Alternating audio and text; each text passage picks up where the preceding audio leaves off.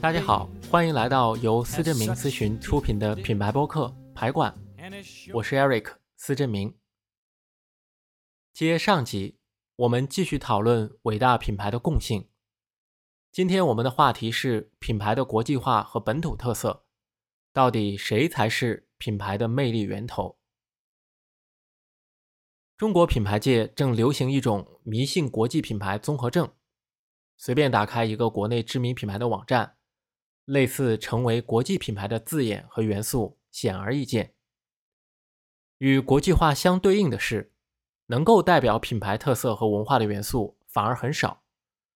不只是官网，这种现象也出现在品牌的官方旗舰店以及社交平台发布的内容中。这些成功跑出来的国内品牌，在拼命往自己身上贴国际化标签和元素。试图抖掉身上那些本土化元素，仿佛这些本土化元素是土的，无法与高大上的国际元素相提并论。与此形成鲜明对比的是，海外市场的品牌在沟通宣传时非常注重自身的地域文化特色。美国是世界上最盛产国际品牌的国家，美国的品牌在宣传沟通过程中都带有浓厚的州基因。和城市特色。苹果公司出品的产品在中国制造前面额外加上了加州设计。沃尔玛以阿肯色州为荣。耐克时刻不忘提及其总部所在地波特兰，更别说洛杉矶和纽约，以这两个城市为基因和灵感的品牌数不胜数。这种现象不只是出现在大品牌，规模上小的美国品牌。其身上的地域文化特色基因更为突出。除美国外，巴黎、伦敦、米兰、罗马、日内瓦、东京等城市一直是品牌包装上的座上宾。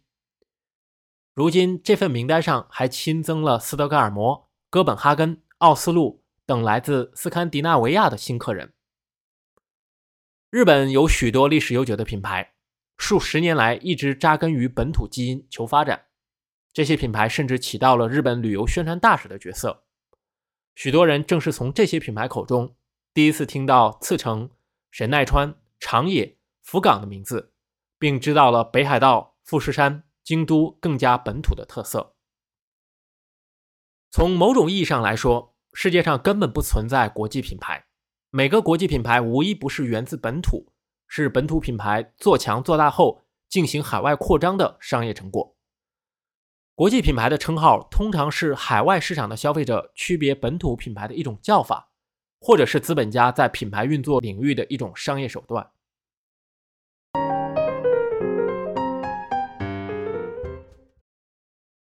单纯国际化并不能赋予品牌魅力，品牌魅力的源头是有特色的地域文化，国际化只是把地域文化放大，传达给来自世界上不同国家和地区的客户。奢侈品品牌爱马仕、路易威登、香奈儿的魅力源于巴黎和法式风情；普拉达、古驰、范思哲的魅力源于意式风情和生活方式；Burberry、巴宝莉则散发着英伦绅士魅力。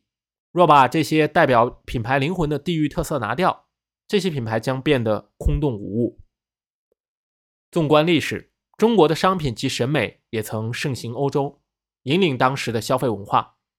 那个时期的商品都是地地道道的东方特色，没有任何国际化的标签，这就是凭借地域文化魅力席卷全球的最好佐证。中国的品牌应当拾起文化自信，将品牌和所在地的地域文化结合起来，才能在国际舞台上跻身一流行业。